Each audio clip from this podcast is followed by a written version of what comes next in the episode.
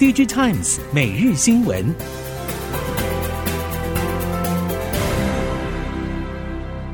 听众朋友们好，欢迎收听 DigiTimes 每日新闻，我是翁方月，现在为您提供今天的科技产业新闻重点。首先带您关心，中美贸易战波澜再起，中国方面严拟在今年八月一号起，针对镓、焊鍺等相关物项实施出口管制，其中镓矿和化合物半导体供应链相关。不过，台系功率放大器晶片三雄，包括两大生化加晶圆代工厂稳茂、宏捷科、磊晶片厂全新光电等，目前看来都老神在在。英系磊晶片大厂 IQE 内部人士也对此提出几点分析：第一，镓相关物项并不是中国独门生意；第二，生化加基板采购是一到两年期合约溢价，不随着镓矿价格波动。第三点分析，则是中国出口管制同样冲击本土加矿相关材料业者。熟悉全新人士表示，由于中系三五族业者采购基板向来有第二供应商选项，基板厂本身是否受管制冲击还不确定。但以目前来看，中国加矿出口管制影响层面并不大。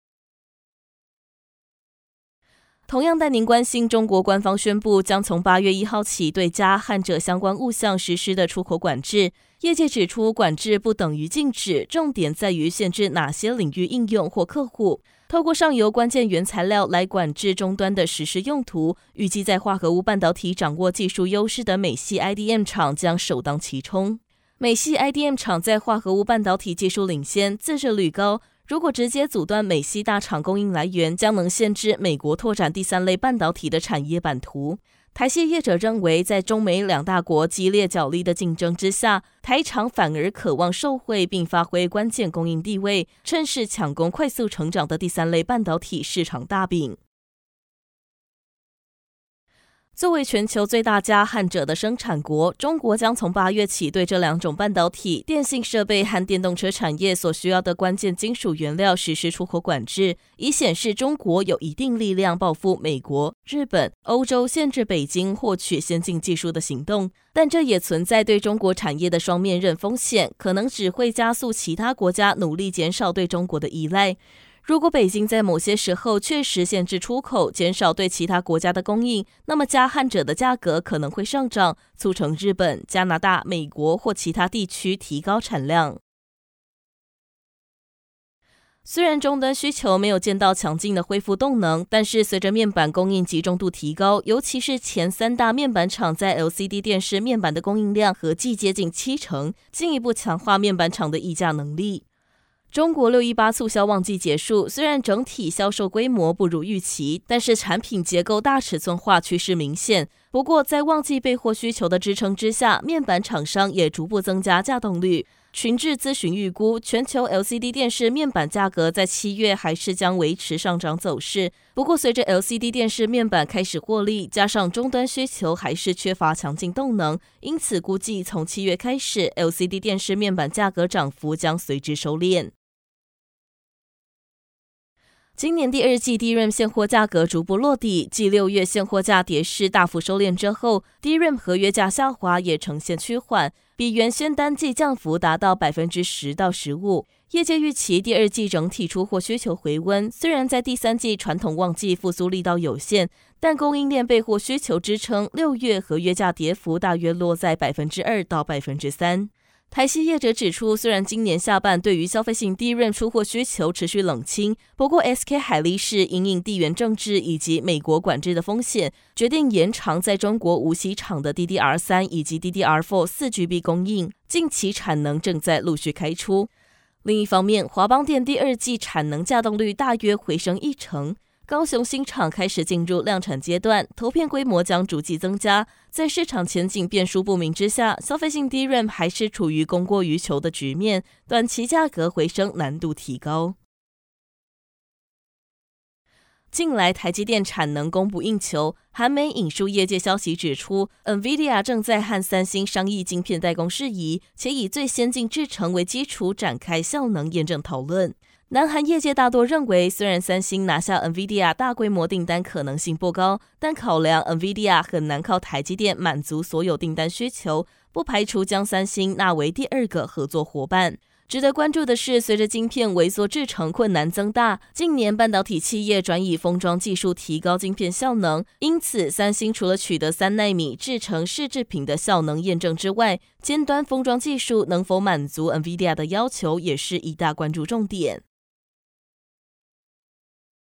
印度总理穆迪访问美国之前，核准美光在古吉拉特邦设厂，并将补贴其建厂百分之七十的支出，引发各界关注。但外媒指出，在欢呼声中隐含的是印度还没有搭上关键晶片制造技术的顺风车。根据外媒报道，美光的这笔交易只针对封装，属于比较后端的制程，并没有触及晶片生产的核心设计和制造。但外媒也表示，印度必须加强力道，吸引晶片制造产业，包含设定投资地点、投资金额和投资时间计划，而人才培育更是重中之重。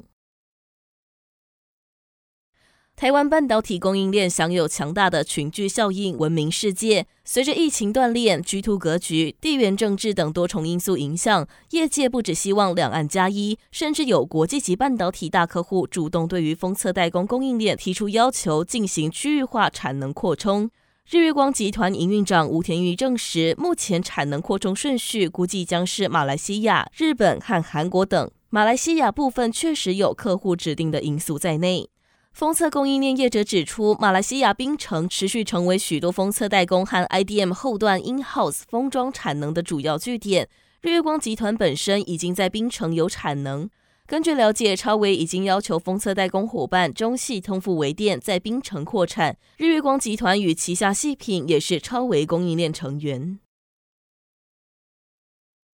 韩媒《每日经济》引述业界消息，指出三星电子为了强化新业务推动，正在进行相关组织重组与人事异动。半导体暨装置解决方案部门传出多位技术开发负责人员异动，而装置体验部门下的网络事业部也设立先进开发小组新组织，加速瞄准六 G 通讯等次世代技术开发。同时强化应应生成式人工智慧时代来临后备受关注的高频宽记忆体业务竞争力，掌握高频宽记忆体市场主导权。业界认为，在人事与组织整备之后，三星接下来可能采取拉大差距的战略。